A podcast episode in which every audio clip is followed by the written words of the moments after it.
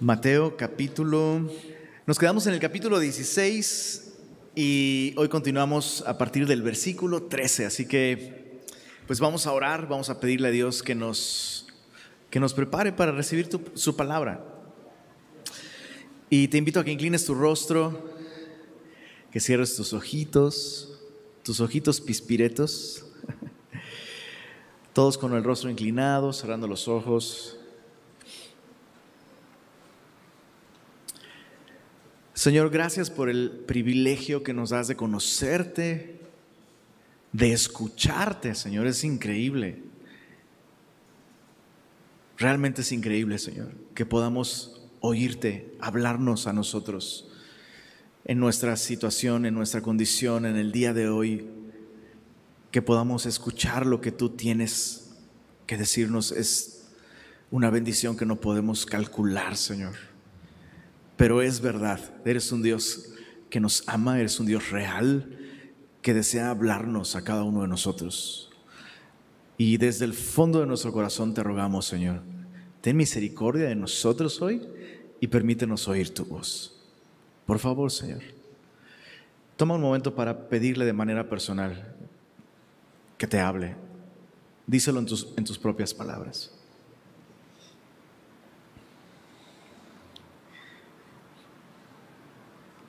Y Señor, gracias porque sabemos que toda tu palabra, todo lo que está escrito aquí en este libro que está en nuestras manos, es inspirado por ti y todo ello es útil. Así que enséñanos, Señor, redargúyenos, corrígenos, instruyenos en justicia. Pedimos esto en el nombre de Jesús. Amén, amén. Muy bien. Capítulo 16. Te recuerdo que estamos en esta sección del Evangelio en la que Jesús se está realmente apartando de la vida pública en Judá. Mucho de su ministerio durante esta época se está llevando a cabo en el norte de Israel, en Galilea. Y em, en, esta, en esta época de su ministerio, Él se está enfocando mucho más en sus discípulos. Está voluntariamente, intencionalmente buscando lugares apartados para poder eh, instruir a sus discípulos, a los doce. Y em, en el verso 13 tenemos un dato interesante. Jesús se va todavía mucho más al norte a lo que en este tiempo era territorio gentil. Y dice así, Mateo 16, verso 13, eh, viniendo Jesús a la región de Cesarea de Filipo, preguntó a sus discípulos diciendo, ¿quién dicen los hombres que es el Hijo del Hombre? Ellos dijeron, unos Juan el Bautista, otros Elías y otros Jeremías o alguno de los profetas. Él les dijo, ¿y vosotros quién decís que soy yo? Respondiendo Simón Pedro dijo, tú eres el Cristo, el Hijo del Dios viviente. Y bueno, el día de hoy nosotros lo leemos y sabemos la profundidad de esta declaración y nos imaginamos de pronto eh, eh, el cielo abriéndose de un modo especial, que arroja luz sobre Pedro, casi, casi eh, voces angelicales. Bueno, olvídate de mi voz. Imagina voces angelicales, ¿no? Y este, la piel de gallina, ¿no? Pero esto sucedió en un contexto absolutamente normal. Lo que quiero decir es que eh, Jesús intencionalmente lleva a sus discípulos a esta región, Cesarea de Filipo, y em, si tú recuerdas a Felipe, ya lo conocimos, es el hermano de Herodes, el tetrarca. Entonces, este está gobernando muy al norte, aproximadamente 190 y pico kilómetros al norte, lejos de Jerusalén. Entonces, es territorio gentil. Y eso es muy revelador, ¿no? Esta era una zona profundamente pagana, ¿no? Este, no había realmente una práctica prominente de adoración hacia el Dios de Israel, había distintos tipos de altares a otros dioses y es interesante que Jesús sacara a sus discípulos de este círculo en donde hay un énfasis en el Dios de Israel y en las escrituras y los lleva a este lugar donde se adoran un sinfín de ídolos, un sinfín de deidades y en este contexto tan... Eh, digámoslo así, open-minded, ¿no? Jesús les pregunte qué es lo que dicen los hombres acerca de mí y después los lleva a analizar la pregunta desde un tipo, eh, eh, un punto de vista personal. Bueno, pero ¿y ustedes qué dicen? Entonces imagina a los discípulos ahí en ese contexto pagano con tantas opciones, tantas deidades, tantos dioses, tantos cultos, y entonces les hace esta pregunta. Y no hay, repito, o sea, no, hay este ambiente de adoración al Dios de Israel, es un contexto completamente ordinario y no hay música angelical, simplemente está la voz, la pregunta así lanzada al aire, ¿y, y qué dicen ustedes? Y no es que Jesús esté intentando descubrir su identidad, pero Jesús lleva a sus discípulos a enfrentar esta pregunta, que es la pregunta más importante que cualquier ser humano puede contestar. Y hay un par de cosas aquí que vale la pena em, reflexionar. Todo el mundo tiene una opinión acerca de Jesús. ¿no? O sea, por eso Jesús dice, bueno, ¿qué dicen los, los, hombres acerca del Hijo del Hombre? Y hay un sinfín de respuestas. En, resumen, la multitud está perdida con respecto a quién es Jesús. No, no, pues que Juan el Bautista resucitó, ¿no? Eh, ah, bueno, Jeremías o alguno de los profetas. Y el día de hoy tú puedes escuchar muchas opiniones que la gente tiene acerca de Jesús, ¿no? Eh, ah, bueno, es un profeta, eh, un, iluminado, lo que sea, un iniciado, etcétera, etcétera, un gran maestro. Pero la pregunta es, ¿qué es lo que tú piensas acerca de Jesús? Y, más importante aún, es Jesús mismo preguntándole a sus discípulos, ok, he estado con ustedes más de un año y medio. ¿Ya sacaron las cuentas? O sea, ¿qué dices tú acerca de mí? Y yo quisiera que tú imaginaras esto, eh, porque más que imaginarlo es una realidad. Jesús nos lleva a todos a un momento en el que Él nos hace esta pregunta. ¿Qué es lo que tú piensas de mí? Porque de eso, de eso depende nuestra relación con Él, ¿sabes? O sea, al final todo se resume a contestar esta pregunta. Y no puedes dejar, y quiero recalcar esto, y por favor escúchalo, por favor, de verdad escucha esto. No puedes dejar que alguien más conteste esto por ti. No puedes dejar ni siquiera que Lenin conteste esta pregunta por ti.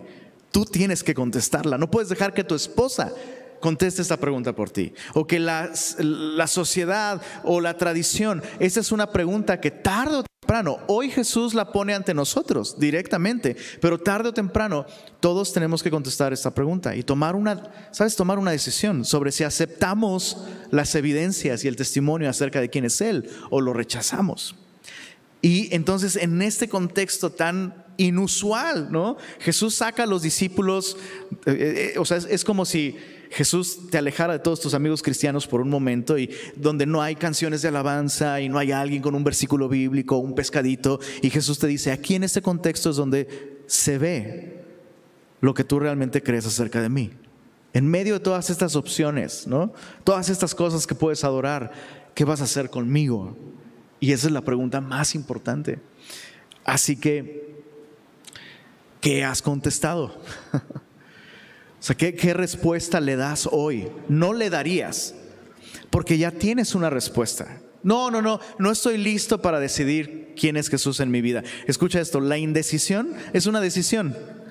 Si tú decides que no estás listo, significa una cosa muy sencilla. Jesús aún, en tu opinión, no es lo que Él dice ser. Porque si Él es quien dice ser, no hay tiempo que perder el, momento indicado para entonces entregarle nuestra vida, si Él es Dios, es ahorita. ¿Se entiende? Entonces Jesús los lleva a este punto y, y Pedro responde, ¿no? Y para sorpresa de todos responde bien, tú eres el Cristo, esa es la respuesta correcta, el Hijo del Dios viviente. Entonces, verso 17, le respondió Jesús, bienaventurado eres bendecido, dichoso, feliz eres, Simón, hijo de Jonás, porque no te lo reveló carne ni sangre, sino mi Padre que está en los cielos. Y eso es, eso es lo que te decía. No puedes dejar que alguien más tome esta decisión por ti. Y cuando finalmente tú eres capaz de no solo ver la deidad de Jesús, que Él es Dios, sino responder a ella, rindiéndole tu vida entera. Eso solo significa una cosa, que Dios abrió tus ojos. Eh, o sea, uno no puede llegar a esta conclusión simplemente porque alguien nos dé la información correcta. Todo el mundo sabe quién es Jesús el día de hoy. Esa es, la realidad. Bueno, la mayoría de las personas saben pero no a todos les ha sido revelado. Y, sí, claro que hay un misterio, ¿no? Bueno, pero entonces si, yo no puedo conocerlo a menos que se me revele, ¿por qué se me, se me hace responsable? Pues porque eres responsable. El mismo apóstol Pablo dice acerca de los judíos que hay un velo en su corazón. Y es interesante que Pablo diga esto, pero el velo se quitará cuando se conviertan al Señor. Entonces se convierten y el velo es quitado. Y nosotros pensamos que es al revés, ¿no? Que nos tienen que quitar el velo para convencernos, ¿no? Para convertirnos. Y, y Pablo dice, no, es al revés. Te conviertes al Señor, la evidencia está ahí.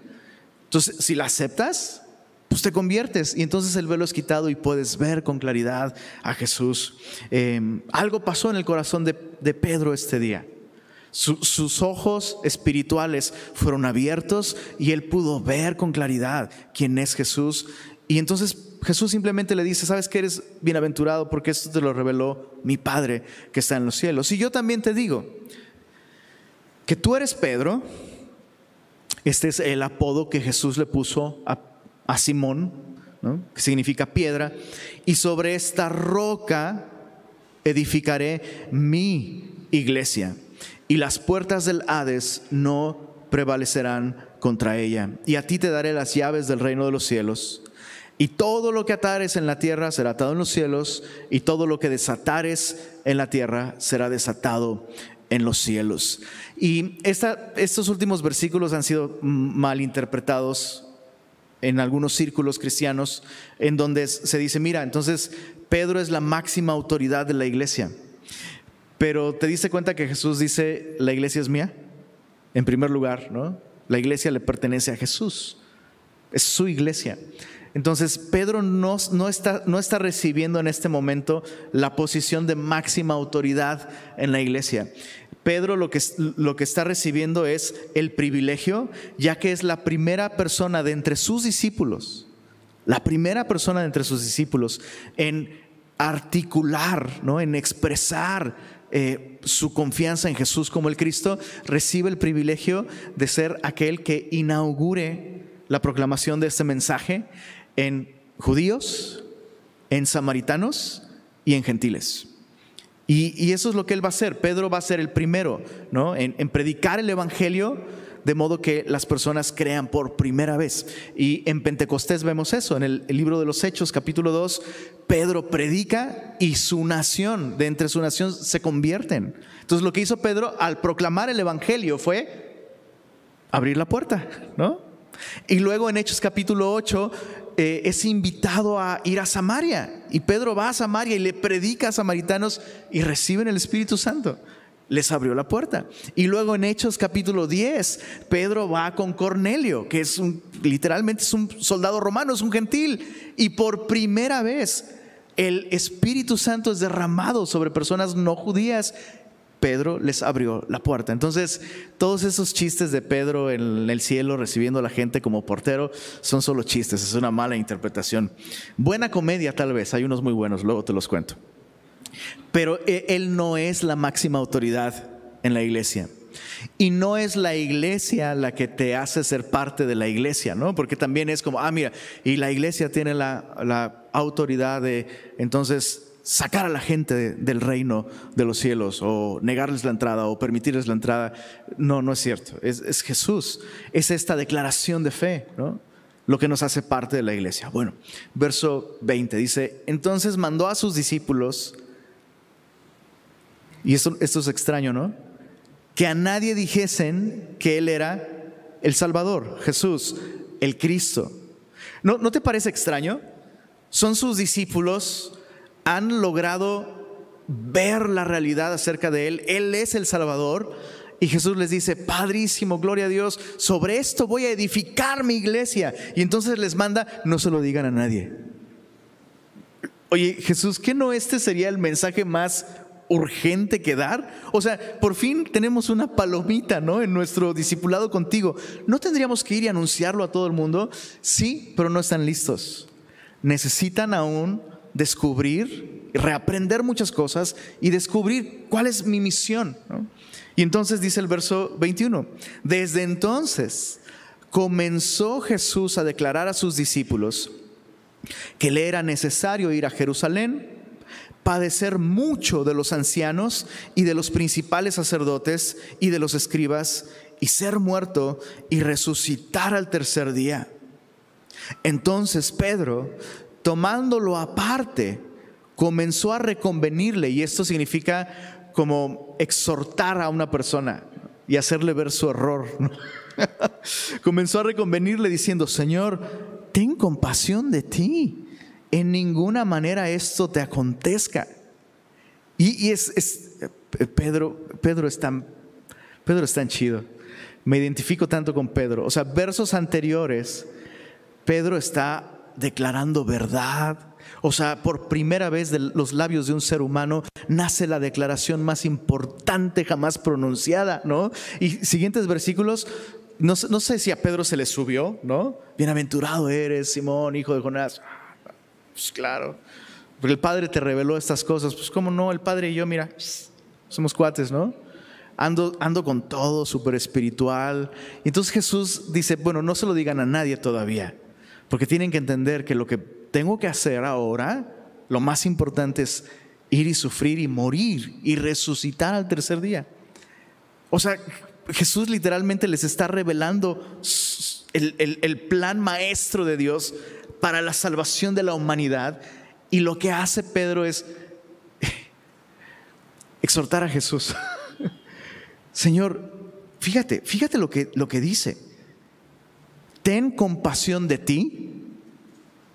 Es lo primero que le dice. Y lo segundo, en ninguna manera esto te acontezca. Puedes, puedes pesar lo que hubiera sucedido si Jesús hubiera escuchado esto. En primer lugar, ten compasión de ti. ¿Por qué razón murió Jesús, perdón? Porque Él tuvo compasión de nosotros. Entonces, fíjate, pero Pedro está seguro de, no, ahorita Jesús después de esto me va a decir, ¿qué haría sin ti, Pedro? Tienes razón, ¿cómo voy a dejar que esto me pase? ¿no? Y lo segundo, en ninguna manera esto te acontezca. A ver, o sea, chicos, ¿les ha caído el 20 alguna vez de que el plan de redención no existe a causa de la creación, sino al revés. La creación existe por causa del plan de redención. Aún antes de que Dios llamara la luz a la existencia y el universo y todo lo que existe, la Biblia dice que Jesús es el Cordero que fue inmolado desde la fundación del mundo. Lo cual significa que aún antes de que hubiera hombre que pecara, Dios sabía que la única manera de poder traernos a existencia y que tú y yo tuviéramos una relación con Él, implicaría que su Hijo muriera en una cruz por nuestros pecados. Y Dios dijo, adelante. Y todo lo que existe entonces, literalmente, la historia, el tiempo, todo, todo gira alrededor de la cruz. Escucha esto, por la eternidad. Si lees el libro de Apocalipsis, hazte esta pregunta. ¿Cuáles son las razones por las que se adora a Dios en el libro de Apocalipsis? Y una de ellas, ya en la eternidad, ¿eh? es porque el Cordero fue inmolado por nosotros. O sea, aún por la eternidad, el cielo no logrará superar el tema de la cruz. Y aquí tienes a Pedro diciendo, no, que nunca suceda esto. Ahora mira la respuesta de Jesús. Verso 23. Pero él, volviéndose, dijo a Pedro, quítate de delante de mí, ¿qué dice ahí? Satanás, me eres tropiezo porque no pones la mira en las cosas de Dios, sino en las cosas de los hombres. Entonces, ah, ¿qué onda con Pedro? Eh, eh, Jesús le, le puso este sobrenombre de piedra pero en este momento, Él está haciendo una piedra de tropiezo, ¿no? Y es interesante este concepto de, piedras, porque Pedro en su primera carta nos compara a nosotros los creyentes con piedras vivas. Entonces Jesús es el cimiento, Jesús es el fundamento y nosotros al confiar en Él, como Pedro lo hizo en este capítulo, ¿no? Tú eres el Cristo, nos convertimos en piedras vivas. Y Dios va edificando su iglesia y Dios va edificando nuestra comunidad en base a eso, a personas que han confiado en esta realidad. Jesús es el Cristo. Pero cuando tú y yo dejamos de confiar en este mensaje, dejamos de ser piedras vivas y nos convertimos en piedras de tropiezo. Es, así. Con Pedro sucedió en este momento. Y, qué, qué, qué increíble que en el mismo capítulo Pedro recibe esta felicitación de Jesús. Bienaventurado Simón, esto no te lo reveló carne ni sangre, sino mi Padre.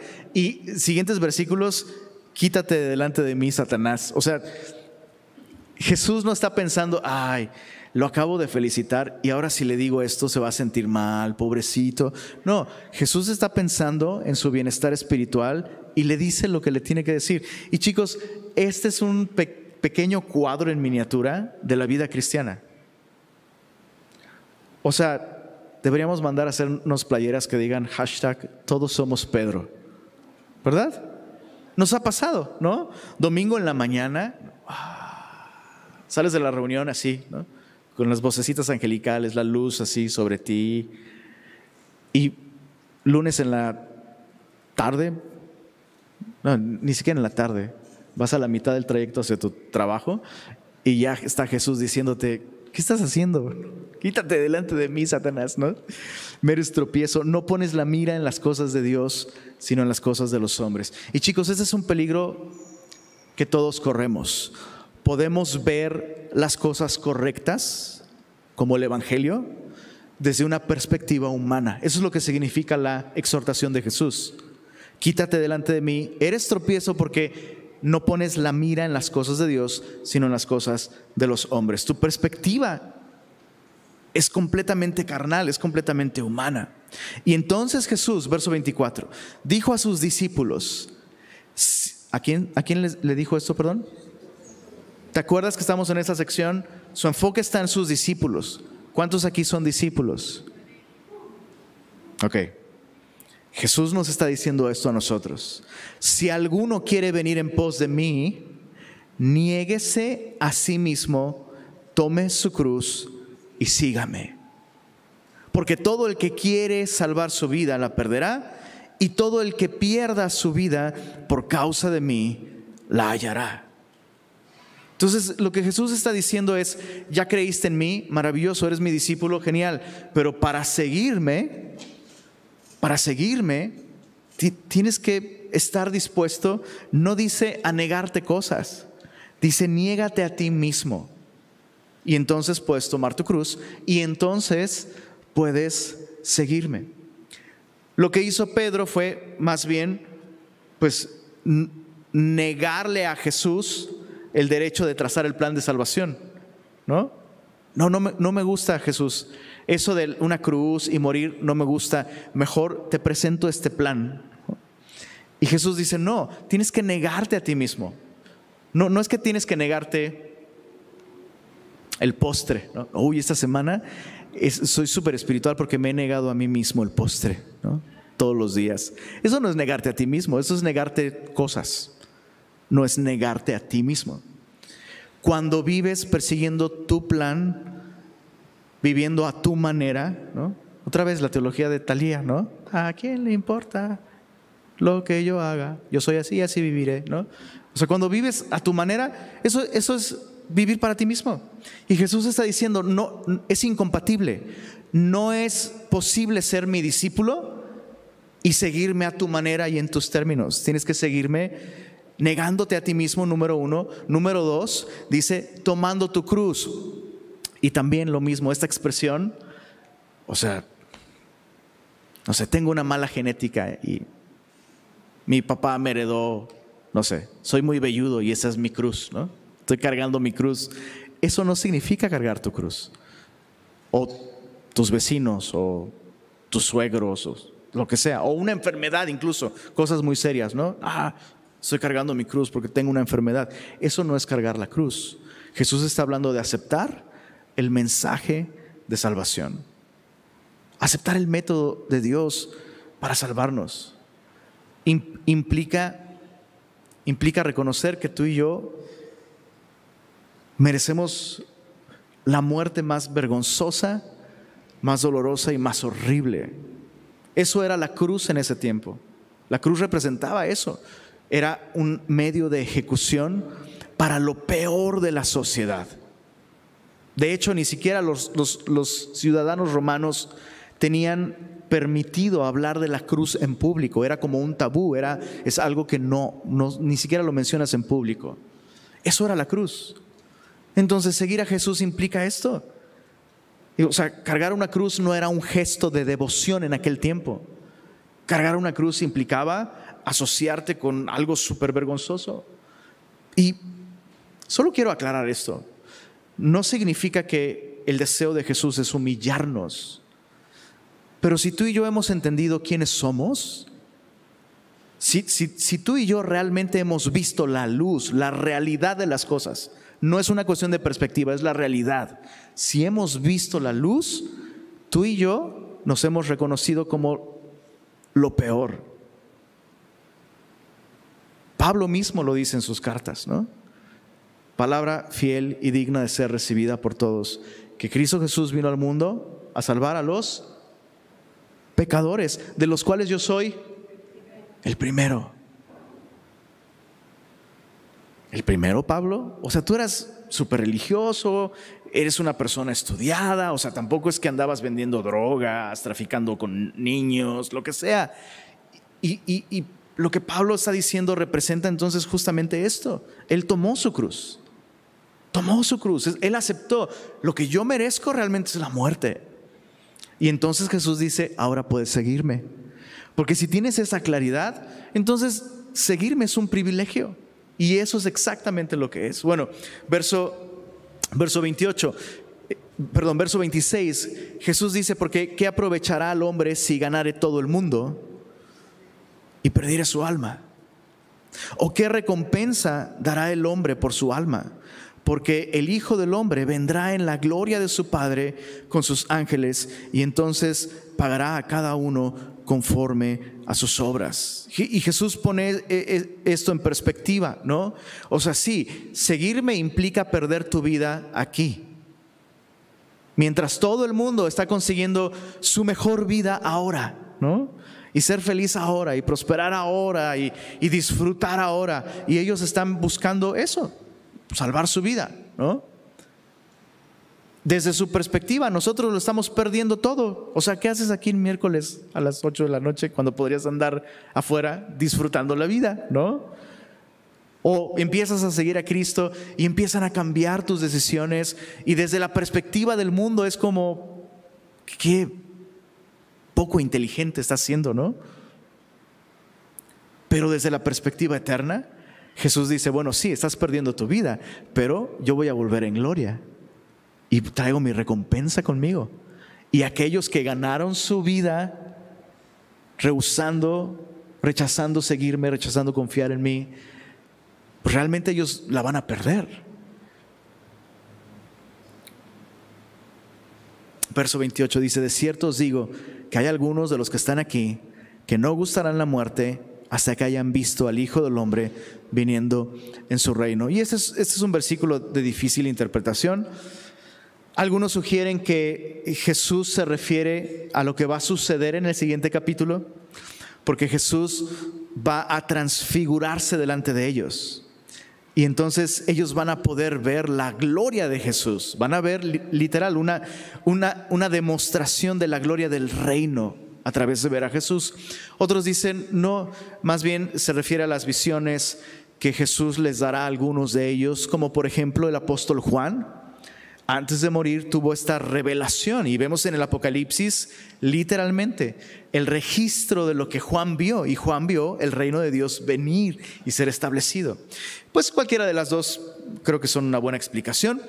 Dice capítulo 17, verso 1, seis días después tomó a Pedro, a Jacobo y a Juan su hermano y los llevó aparte a un monte alto. y se transfiguró delante de ellos y resplandeció su rostro como el sol y sus vestidos se hicieron blancos como la luz. Y he aquí les aparecieron Moisés y Elías hablando con él. Entonces Pedro, otra vez Pedro, Pedro está brillando en esta sección.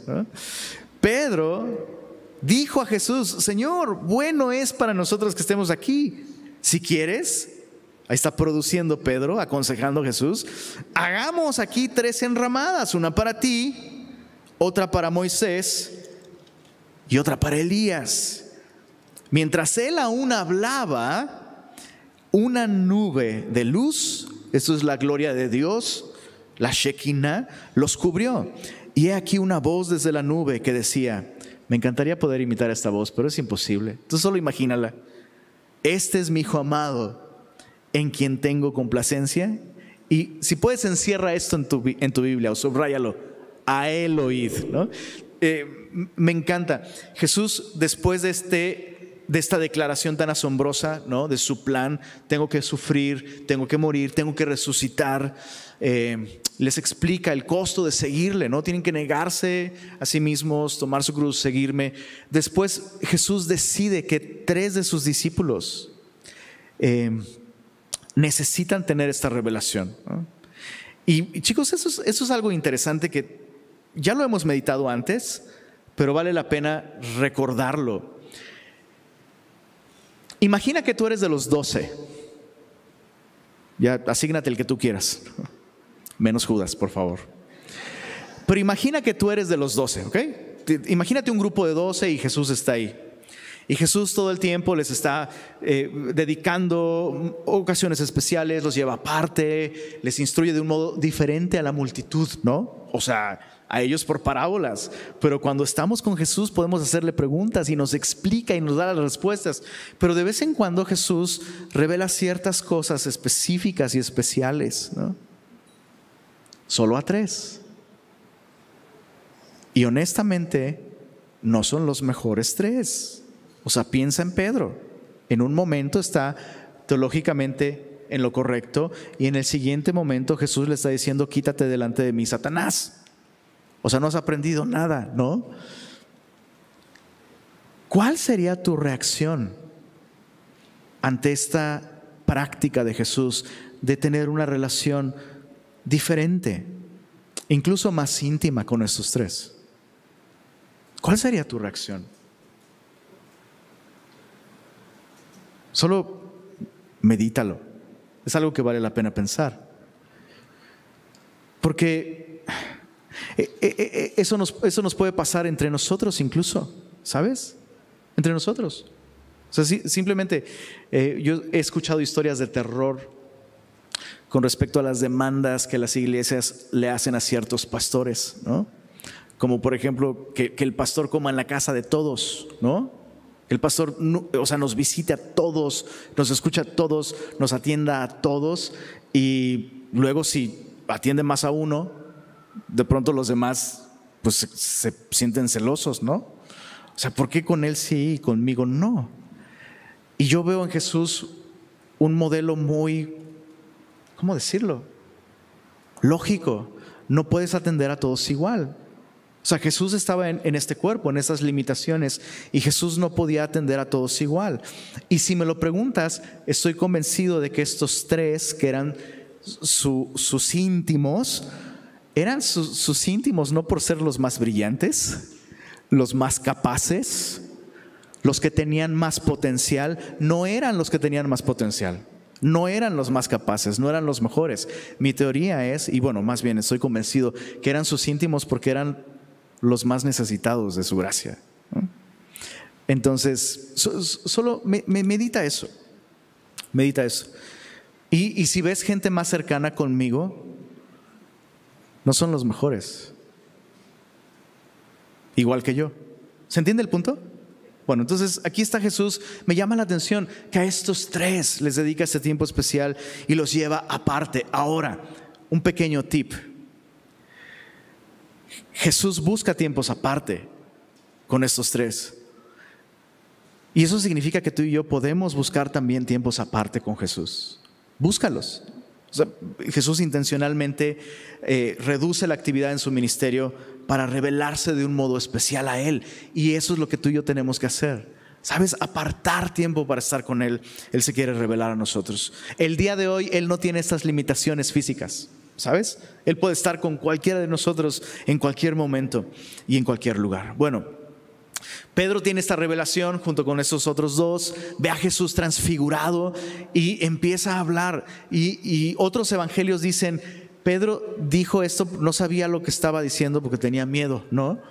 Y propone tres enramadas, una para Elías, otra para Moisés y otra para Jesús, lo cual significa entonces que Jesús cabe dentro de esta misma categoría. Es como si pudieras poner a Jesús en el mismo nivel que Moisés y que Elías, lo cual es un grave error. Y entonces Dios tiene que interrumpir. Dios el Padre interrumpe a Pedro y Dios dice este mensaje. No, no, no. A ver, este es mi, hijo amado, hablando de Jesús. O sea, nada se compara a Él, en Él tengo complacencia. Y en último lugar, ese es el consejo de Dios, a Él oíd. En otras palabras, Pedro, calladito, te ves más bonito. ¿no? Dice el verso, verso 6, al oír esto sus discípulos se postraron sobre sus rostros y tuvieron gran temor. Entonces Jesús se acercó, los tocó y dijo, levantaos y no temáis. Y alzando ellos los ojos, mira qué hermoso, a nadie vieron sino a Jesús. Y e, eso es lo que tú y yo necesitamos. Necesitamos ojos que solo ven a Jesús. en, medio de nuestro día a día, en medio de nuestras grandes necesidades, nuestros ojos se dirigen constantemente buscando esperanza, buscando refugio, buscando sabiduría, buscando consuelo. ¿Hacia dónde van nuestros ojos? El salmista decía, alzaré mis ojos a los montes. Los montes eran lugares elevados, estratégicos, que te proveían de seguridad, de refugio. Pero el salmista dice, no, no, no, ¿de dónde vendrá mi refugio? ¿De dónde vendrá mi socorro? Mi socorro viene del Señor. Entonces, eh, tú y yo necesitamos esto, ¿sabes? Tener tiempos aparte en los que Jesús puede revelarse a nosotros y entonces todas estas voces, ¿no? Este Pedro que llevamos dentro, que constantemente eh, se, equivoca y por fin guarda silencio y entonces podemos ver a Jesús con tanta claridad. Verso 9 dice, cuando descendieron del monte, Jesús les mandó diciendo, no digáis a nadie la visión, hasta que el Hijo del Hombre resucite de los muertos. Y, ¿sabes? Esto es tan, tan bello. Hay muchas cosas que Jesús quiere revelarnos, que son para nosotros y las necesitamos nosotros ahora. ¿Sabes? Es, un error venir a Jesús y buscar las verdades de su palabra para tener cosas que decirle a los demás. Claro que Dios puede hacer eso, pero principalmente nosotros necesitamos estas verdades. Y en este caso Jesús se revela a ellos y les dice otra vez, esta, revelación no es para que la publiquen ahorita, es para que la procesen ustedes. Tienen que meditar en ella. Esto, esto fue para ustedes. Verso 10. Entonces sus discípulos le preguntaron, diciendo, ¿por qué pues dicen los escribas que es necesario que Elías venga primero? Respondiendo Jesús les dijo, a la verdad, Elías viene primero y restaurará todas las cosas. Y esto es interesante, porque aquí Jesús habla de la venida de Elías en futuro. ¿Ok? Y dice luego, mas os digo que Elías ya vino y no le conocieron, sino que hicieron con él todo lo que quisieron. Así también el Hijo del Hombre padecerá de ellos. Entonces los discípulos comprendieron que les había hablado de Juan el Bautista. Y no nos vamos a clavar con esto, pero hay aspectos de esta profecía de que Elías vendría, que se cumplieron con Juan el Bautista pero hay otros aspectos de la venida de Elías que no se han cumplido. Y en otros evangelios Jesús explica claramente que esta, esta profecía se refiere a un hombre que vendría en el espíritu y en el poder de Elías. Juan el Bautista vino en el espíritu de Elías. Su ministerio llevaba ese mismo carácter, llamando a la nación al arrepentimiento, ¿sabes? Valientemente denunciando el pecado de la nación.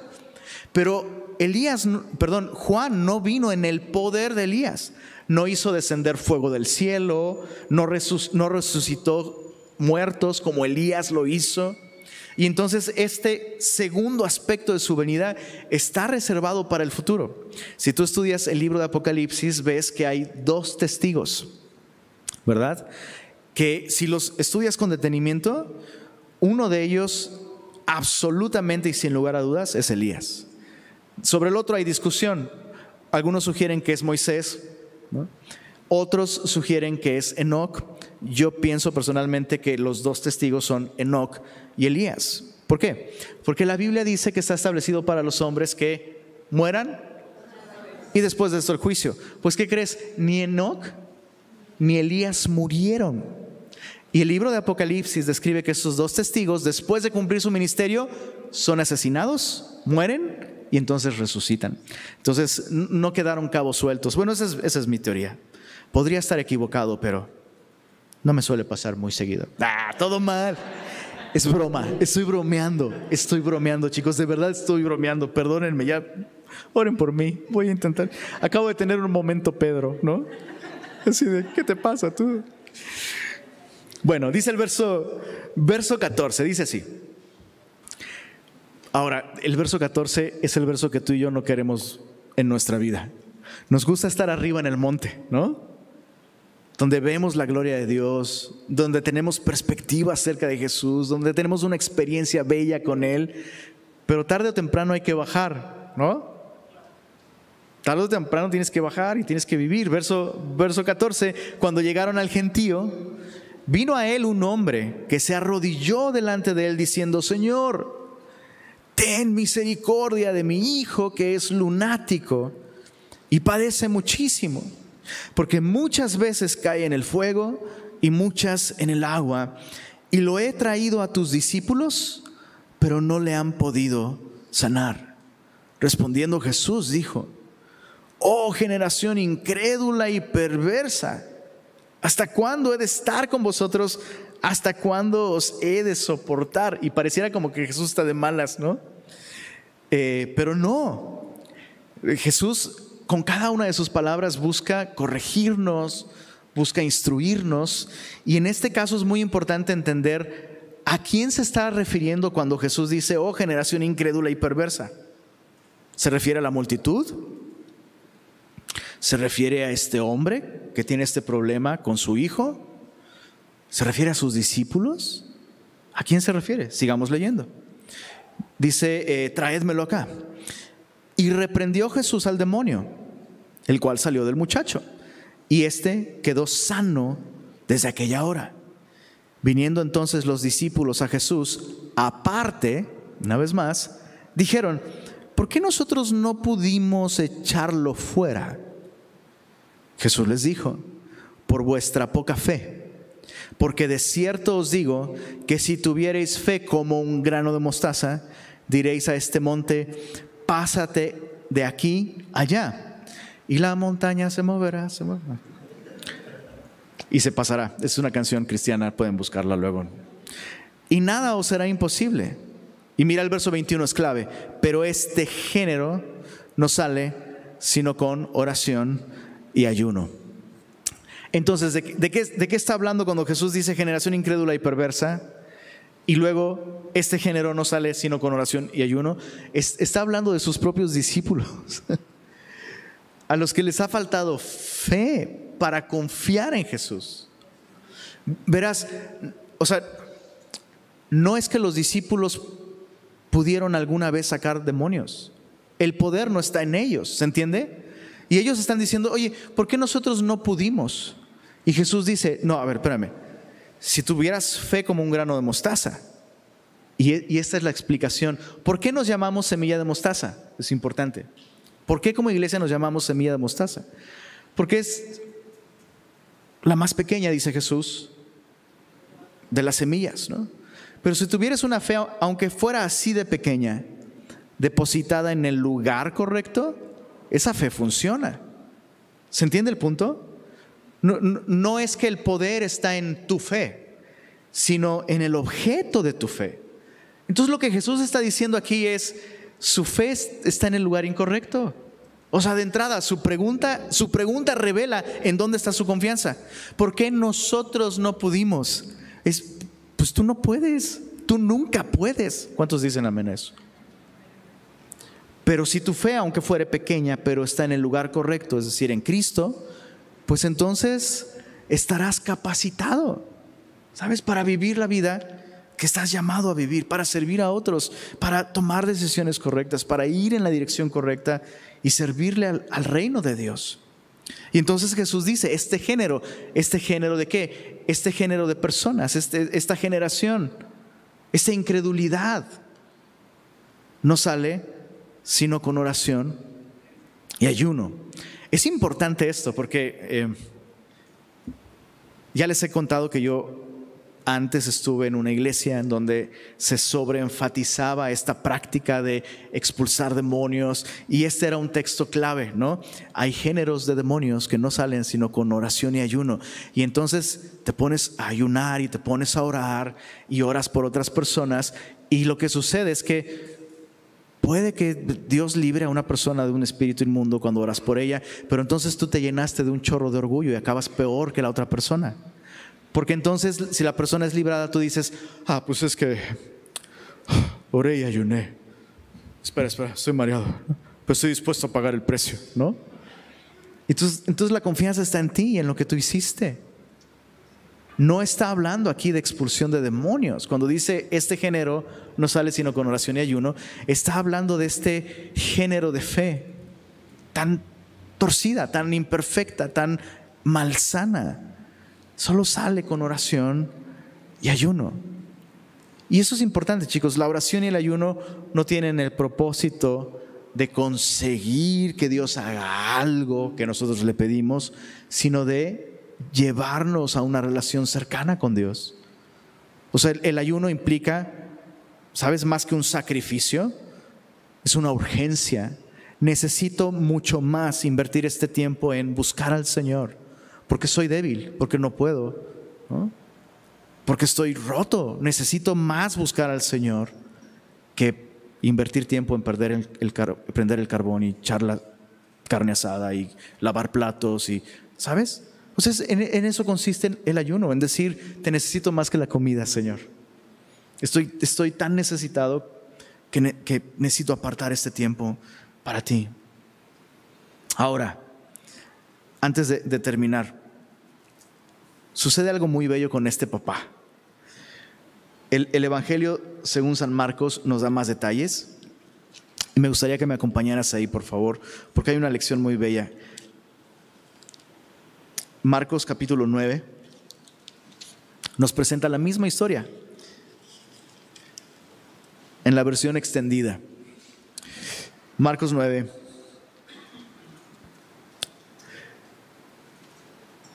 Dice desde el verso 19. Y respondiendo él les dijo, oh generación incrédula, ¿hasta cuándo he de estar con vosotros? ¿Hasta cuándo os he de soportar? Traédmelo. Se lo trajeron y cuando el espíritu vio a Jesús, sacudió con violencia al muchacho, quien cayendo en tierra se revolcaba echando espumarajos. Jesús preguntó al padre, ¿cuánto tiempo hace que le sucede esto? Y él dijo, desde niño. Y muchas veces le echan el fuego y en el agua para matarle. Pero, mira esto, si puedes hacer algo, ten misericordia de nosotros y ayúdanos. Entonces, ¿qué, es lo que vemos aquí? Vemos una fe como un grano de mostaza. O sea, literalmente, el papá está teniendo más fe en Jesús que los propios discípulos al orar por este muchacho. Es una fe imperfecta, es una fe pequeña, pero está en el lugar correcto.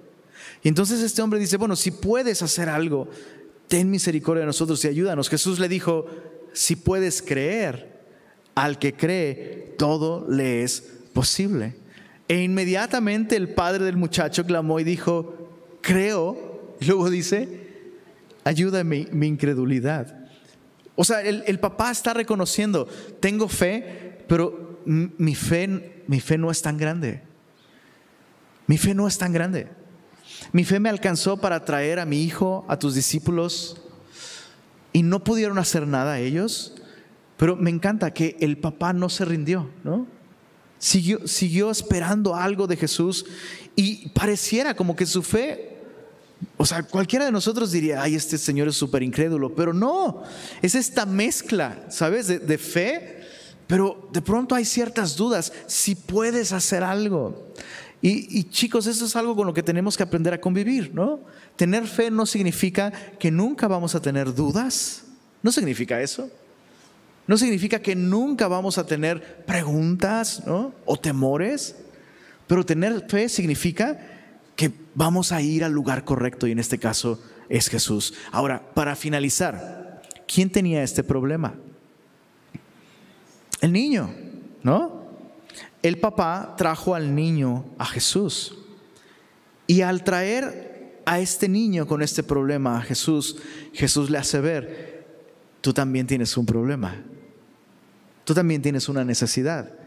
Es más, antes de atender la necesidad de tu hijo, creo que sería mejor empezar por la tuya. Al que cree todo le es posible. O sea, Jesús, si puedes hacer algo, déjame voltearte la tortilla. Si puedes creer. ¿Qué onda? ¿Puedes creer? O sea, yo puedo sacar ese espíritu inmundo así. Listo. Pero qué bien te haría a ti. Quisiera llevarte a ese lugar. Y otra vez, ¿cómo comenzó esta sección? Con Jesús preguntándole a sus discípulos, ¿tú quién dices que soy? O sea, tú, ¿cuál es tu reacción hacia mí? ¿Confiaste en mí? ¿Has confiado en mí? Porque, repito, tantas veces podemos caer en este error, ¿no? Ah, yo quiero que mis hijos conozcan al Señor, yo quiero llevarlos a la iglesia, quiero que tengan un buen programa de niños, ah, quiero llevar a mi esposo, quiero llevar a mi esposa, quiero llevar a mis hijos, quiero llevar a mi hermano, ¿no? Está muy bien. No, es que ellos tienen un problemón, ¿eh? No, desde chico tiene esta bronca. Y... Pero la pregunta es, ¿qué onda tú? ¿Tú puedes creer? Creo, dijo este hombre pero ayuda a mi incredulidad. Y ahí estamos todos nosotros, ¿no? Creyendo en Jesús de un modo imperfecto, pero si has creído en Jesús, igual que Pedro, igual que este hombre, vamos a tener buenos momentos, vamos a tener malos momentos, pero lo importante es poner nuestra fe en el lugar correcto. Y sí, estamos llamados a crecer en fe, y estamos llamados a madurar en la fe, pero todo comienza con esta decisión. ¿Qué vas a hacer con Jesús? ¿Quién es Jesús? Olvídate de lo que digan los demás, insisto, incluyendo Semilla de Mostaza, incluyendo Lenin. Lo importante es, ¿qué piensas tú? ¿Qué, decisión vas a tomar con respecto a Jesús? Señor, gracias por revelarte a nosotros a través de tu palabra.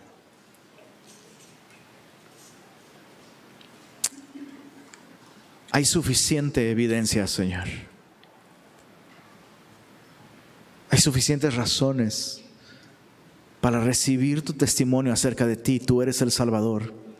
Y recibir tu testimonio acerca de nosotros. Estamos perdidos. Esa es la realidad. Pero has muerto en una cruz, has resucitado al tercer día y nos ofreces el día de hoy vida nueva, vida eterna. Señor, gracias Gracias por traernos a este lugar una y otra vez en el que tenemos que responder a esta pregunta. Y te pido especialmente que si entre nosotros esta noche hay personas que aún no han contestado esta pregunta, te ruego, Señor, que tu Espíritu Santo dé testimonio a cada corazón. Y Señor, ayúdanos a crecer en fe. Por favor, Señor. Permítenos en estos momentos aparte ya sea en las mañanas buscándote nuestro devocional, o incluso durante el día, de pronto tomando un momento para venir ante ti. Permítenos recibir esa perspectiva, esa visión, esa claridad acerca de tu persona. Y Señor, creemos en ti. Ayuda a nuestra incredulidad, Señor, y permítenos caminar contigo. Amén.